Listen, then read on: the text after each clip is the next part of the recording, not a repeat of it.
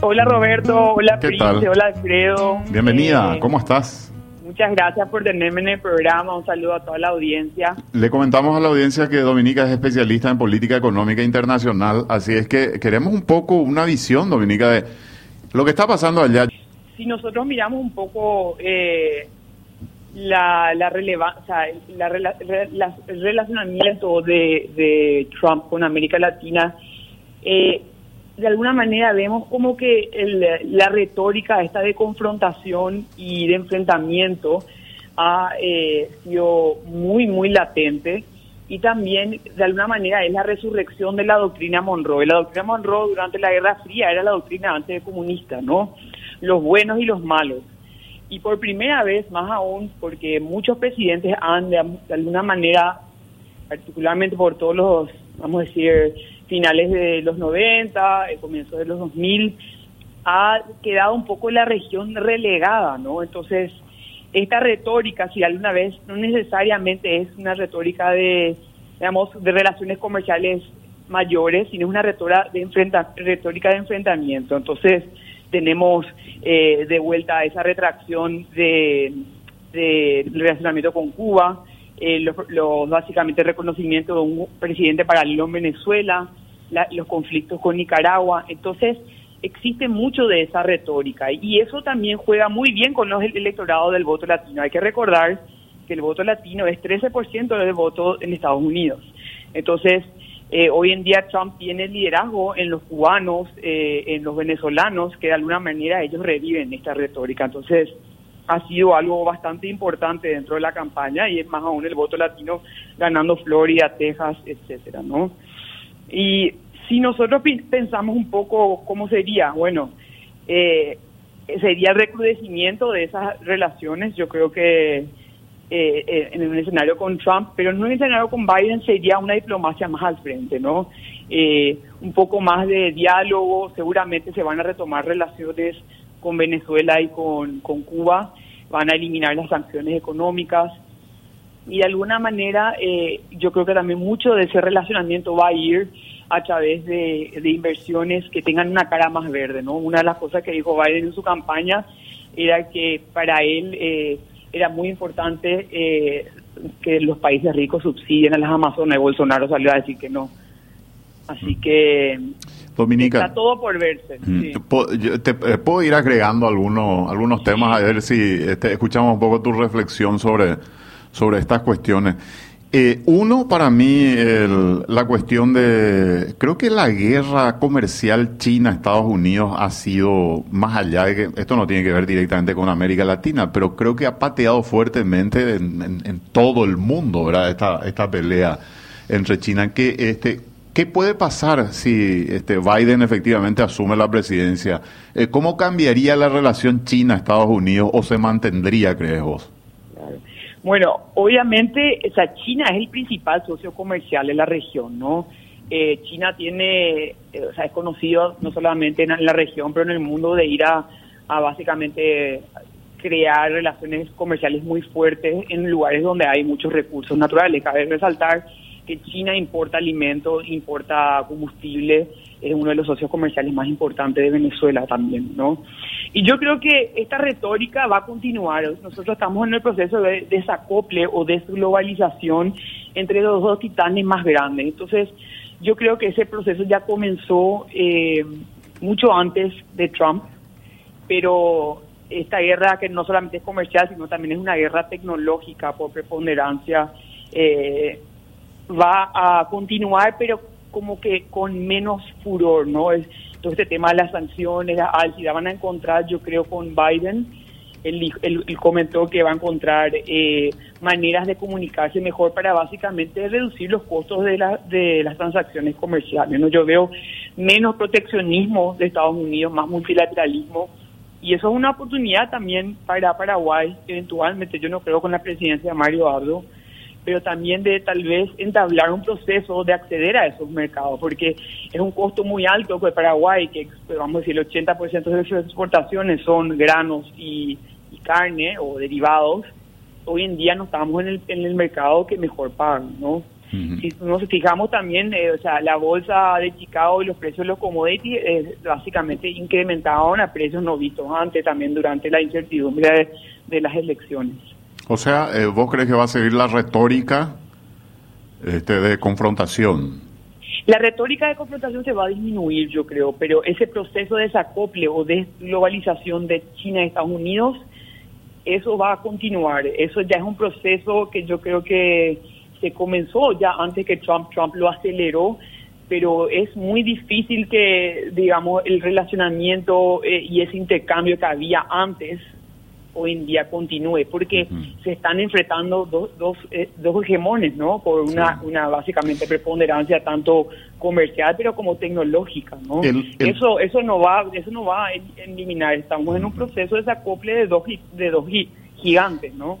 El otro elemento que se menciona a nivel internacional, Dominica, es que este Biden podría volver al acuerdo nuclear con Irán, que podía generar fricciones en el Medio Oriente. Y te menciono esto porque normalmente un clima más caldeado en, Medio Oriente puede repercutir en, en los precios de, de commodities, y, también, este, no sé si hubo un debate, y eso te pediría que, que me corrija, sobre el fracking en Estados Unidos. Eh, no sé si Biden tiene alguna propuesta diferente sobre la utilización de este mecanismo para obtener este eh, petróleo, digamos, allí en territorio norteamericano. Bueno, varios temas. Yo también creo que la, naturaleza de Biden, Biden estuvo 40 años en el Senado, fue eh, vicepresidente 80, básicamente 8 años durante Barack Obama y él tiene una visión mucho más eh, de negociador, de sentarse a la mesa a negociar.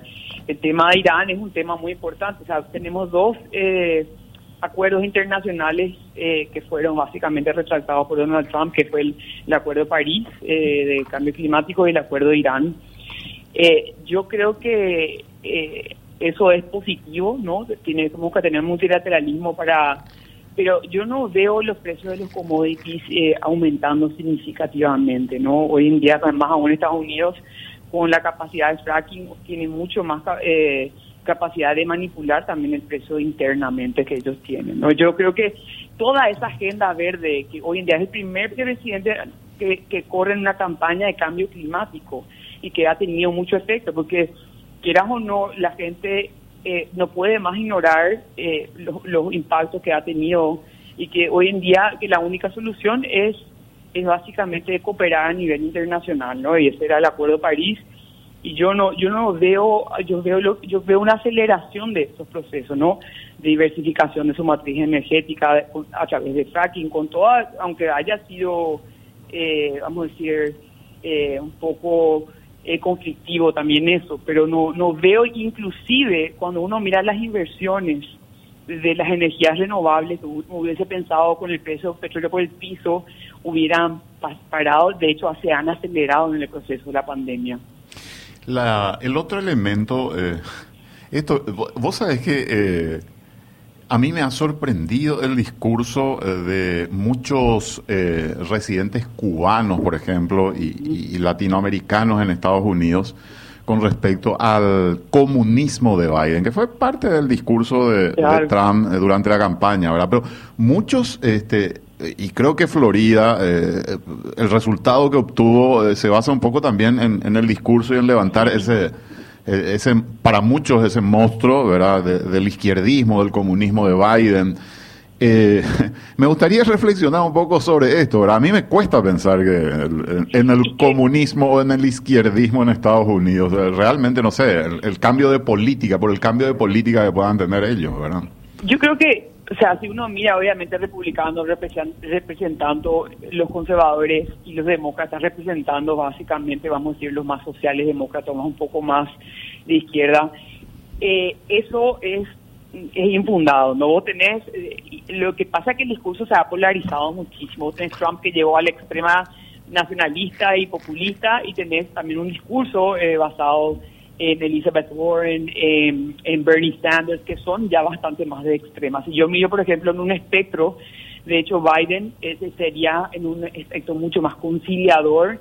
Eh, hoy en día él ha prometido que no va a subir impuestos, que él prefiere financiar las obras de infraestructura, infraestructura verde, a través de, de Treasury Bonds, que son los las emisiones de deuda.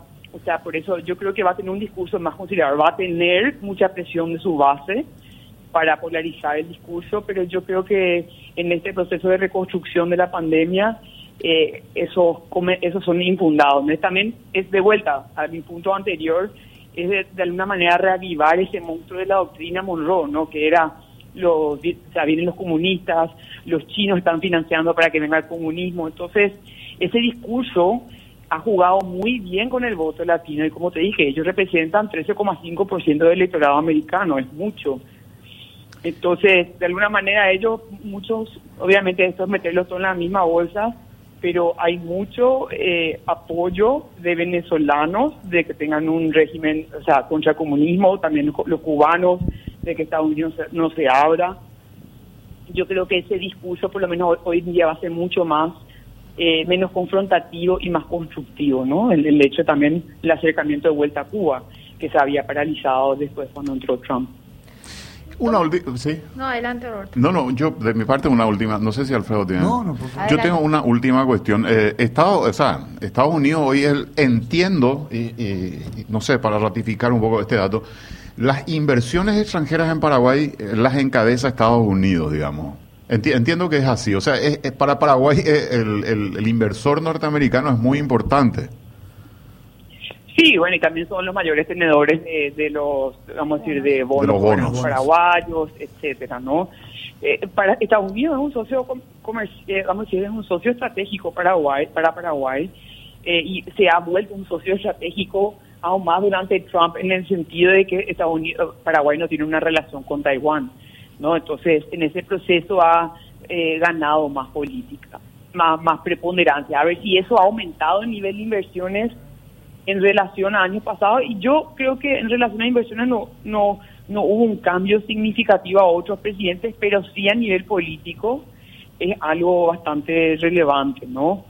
Eh, y yo creo que esa preponderancia va a continuar durante Biden. Biden, de hecho, es uno de los vicepresidentes que más viajó por, por América Latina, principalmente Centroamérica, pero tiene, tiene un approach muy, muy cercano con lo que es América Latina y en su discurso también decía que por culpa de Trump, básicamente China había, porque Trump había básicamente eh, dejado detrás la región y hubo el avance comercial de China. Eso no, eso no es cierto porque ese avance ya había pasado principalmente eh, desde el boom de los commodities, ¿no? Dominica, una consulta porque ya, nos estamos despidiendo. Nos, quedan dos minutos. Eh, brevemente, por favor. Con respecto a la perspectiva que se tiene con el relacionamiento con Paraguay, ¿cuál es tu visión respecto en el caso de que gane Biden, que es casi un hecho? Bueno, yo creo que la buena relación, eh, tanto política como económica, va a continuar. Eh, lo que sí creo que al no tenerlo a Trump ahí, tal vez el discurso anti-Taiwán eh, va a dejar de ser tan preponderante. Va a continuar siendo relevante, pero, pero no va a ser, eh, digamos, la posibilidad de, abrir una relación con, con China no estaría fuera de la mesa. O sea, bajo Trump eso era prohibitivo. Entonces, creo que tendría un discurso un poco más constructivo que, si no bien no va a ser con, con Mario Abdo, que, que eso es muy, muy posible que no. Eh, tal vez el próximo presidente es algo que pueda a, construir ese discurso, ¿no? De ver la posibilidad de abrir una, una relación con China. Bueno, Dominica, tenemos que despedirnos. Te agradecemos mucho por la participación. ¿eh? Bueno, no, gracias a ustedes y gracias a la audiencia. Un gran saludo. Dominica Zavala, el especialista en economía internacional.